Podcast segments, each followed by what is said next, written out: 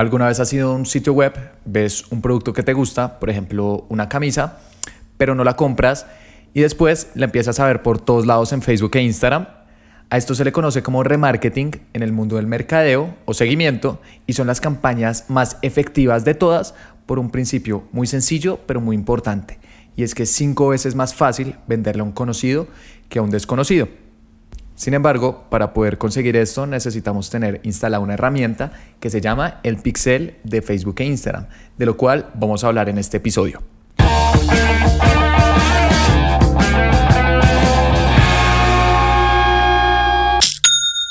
Bienvenido a Aprende y Vende. El objetivo de este podcast es ayudarte a vender a través de Facebook, Instagram y WhatsApp a través de estrategias y sistemas comprobados Toda la semana subo episodios sobre este tema para que los puedas aplicar también en tu negocio. En esta ocasión, como mencioné al inicio, vamos a hablar del pixel de Facebook. Si ya llevas un tiempo vendiendo a través de Facebook e Instagram, es probable que hayas escuchado este término. Y si no, no pasa nada. Acá lo vamos a dejar todo súper claro.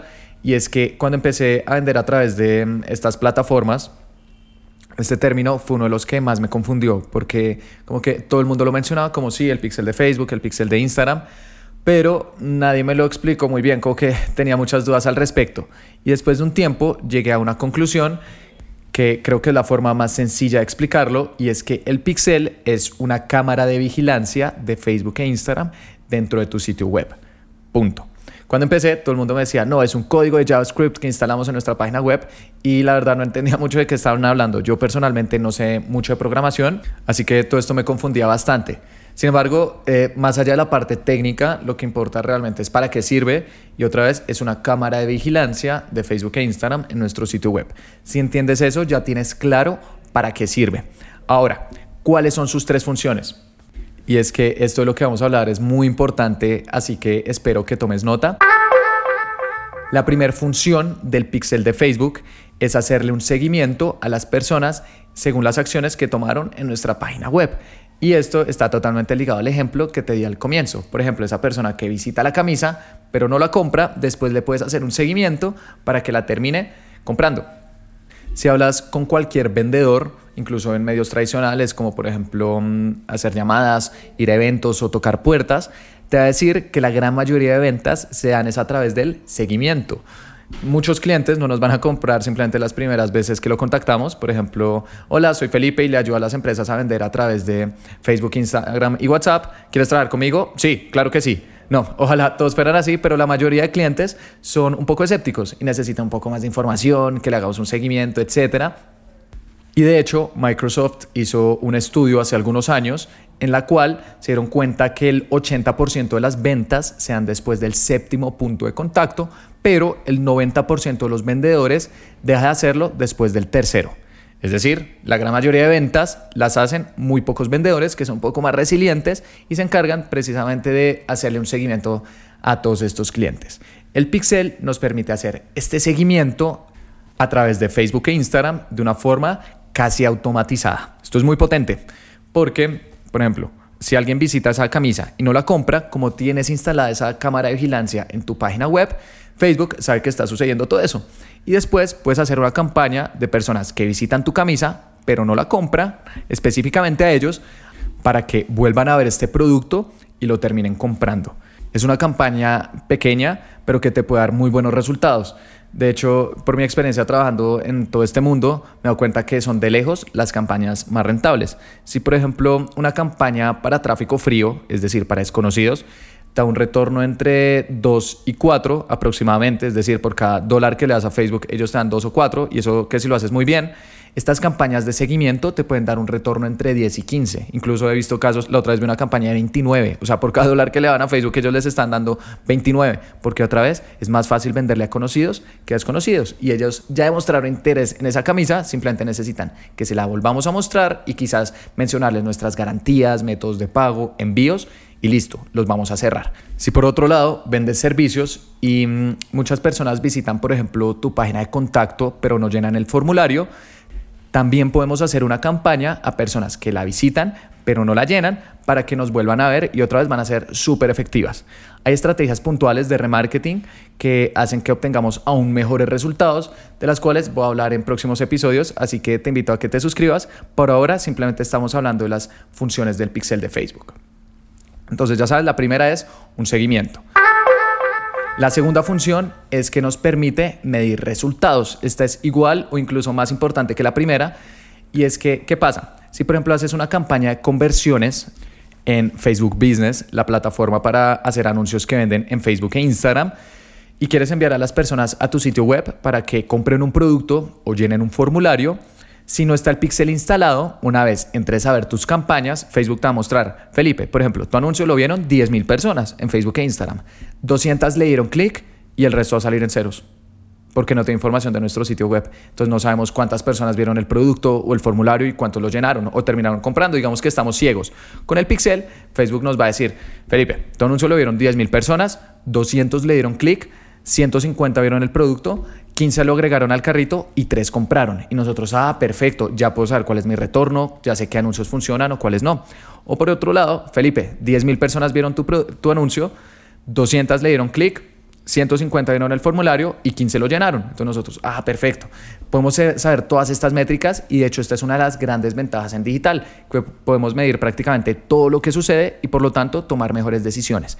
Pero esto es únicamente posible gracias al pixel, porque el pixel le manda toda esta información a Facebook e Instagram para que uno la muestre a la hora de administrar nuestras campañas y por lo tanto sepamos qué funciona y qué no. Fundamental, si tomamos decisiones sin tener en cuenta los números, estamos jugando al azar, estamos esperando tener suerte y por lo tanto nuestros resultados no van a ser los mejores. Esta herramienta nos permite tomar decisiones mucho más objetivas y profesionales porque nos está arrojando la data del comportamiento de las personas en nuestra página.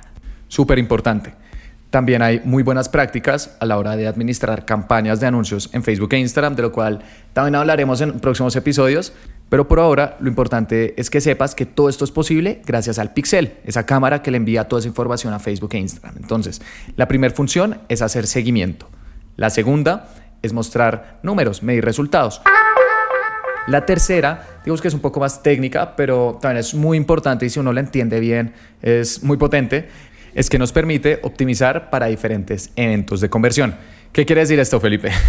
Que Facebook en todo el mundo tiene millones de píxeles instalados en millones de páginas web. ¿sí? Todo el tiempo está recibiendo diferente información de todas las páginas web del mundo.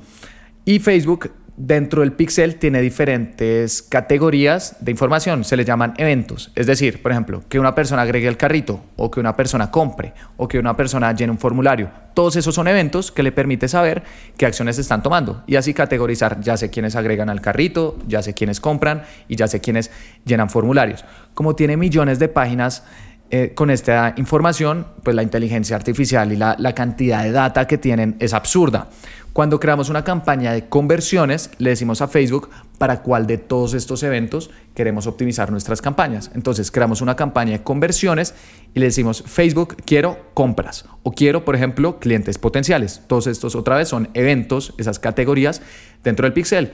Y Facebook dice, perfecto voy a mirar de todas las páginas web del mundo qué personas ya han activado, por ejemplo, compras para ayudarte a vender más. Es decir, estamos creando una inteligencia colectiva con los millones de sitios web en todo el mundo que le están compartiendo información a Facebook e Instagram para que ellos sepan cómo darnos aún mejores resultados y por lo tanto vender más. Si por otro lado dices, por ejemplo, Facebook, quiero que personas llenen este formulario, como tienen millones de páginas web, ya saben que hay muchísimas personas que han llenado formularios y dicen, excelente, ya sé más o menos qué tipo de personas llenan formularios y cuando pautes les vamos a llegar a ellos para que llenen tus formularios, estés contento, por lo tanto inviertas más en Facebook e Instagram y todos ganemos. Esto es muy potente, eh, otra vez es un poco más técnico y es en el fondo crear una inteligencia colectiva con las millones de páginas web en el mundo para que entre todos podamos obtener mejores resultados gracias al pixel, porque lo estamos almacenando en el mismo banco de información. Así que estas son las tres funciones. Primero, hacer seguimiento. Segundo, medir resultados. Tercero, optimizar nuestras campañas para eventos que otras páginas web también tienen en el mundo y entre todos ayudarnos. Por otro lado, en mis episodios, digamos que yo hago dos tipos de episodios. El primero son entrevistas con personas que también trabajan en esta industria para que sepas qué hacen y qué no hacen y cómo tú puedes obtener mejores resultados en tu negocio. Y el segundo son episodios en los cuales yo hablo solo, por ejemplo este, de algún tema en específico que quiero que aprendas. Y al final de estos últimos, me gusta también recomendarte un libro. Digamos que leer ha sido uno de los hábitos que me ha permitido obtener mejores resultados porque estoy ya también aprovechando lo que otras personas han encontrado y cómo puedo aplicarlo en mi vida. Entonces me gusta compartir contigo libros de mercadeo, ventas, negocios, incluso psicología, filosofía, libros que me hayan gustado diferentes temas para que tú les pegues una repasada y digamos que algo que yo creo es que más conocimiento equivale a más resultados. Así que el libro que te quiero recomendar en este episodio, ya para cerrarlo, se llama El mito del emprendedor de Michael Gerber. Fue un libro que mm, fue escrito en el año 2001-2002, que leí hace aproximadamente cuatro años y que me dejó un poco abierto porque me puso a pensar en cosas que yo nunca había creído en el mundo de las empresas. Y es que él dice que hay tres tipos de personas en una empresa. La persona técnica, que sabe hacer muy bien una actividad concreta, por ejemplo, hacer anuncios en Facebook e Instagram. La segunda es el administrador, personas que saben, por ejemplo, hacer presupuestos, liderar equipos, hacer estrategias. Y la tercera son emprendedores, personas que constantemente están trayendo ideas nuevas para innovar y por lo tanto crear nuevos modelos de negocio. Y él dice que un emprendedor necesita tener estas tres habilidades y que un error muy común por el cual fracasan muchos emprendimientos es que personas técnicas, personas que son muy buenas haciendo algo, deciden emprender, pero se estrellan porque se dan cuenta que necesitan habilidades totalmente diferentes. Él en el libro da un ejemplo que me gustó bastante, es muy sencillo de entender, de una persona que trabaja en una panadería, era excelente haciendo pasteles y decide crear su propia panadería sin embargo, se estrella, le va muy mal al comienzo porque otra vez se da cuenta que necesita otras habilidades y después él entra a ayudarle para que complemente esos conocimientos técnicos con conocimientos empresariales. Por eso se llama el mito del emprendedor, porque emprender como que se ha vuelto un mito que mucha gente quiere, pero que mm, requiere habilidades un poco diferentes, además de las técnicas que tenemos que tener en cuenta si deseamos obtener resultados. Es un libro muy bueno, muy sencillo, está escrito en forma de historia con esta señora que trabaja en una panadería y el que le ayuda y que estoy seguro que si te interesa emprender, si ya lo has hecho o un día lo quieres hacer, te va a aportar bastante.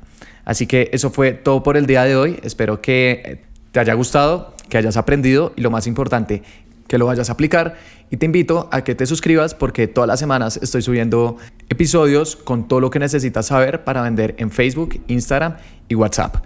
Muchas gracias.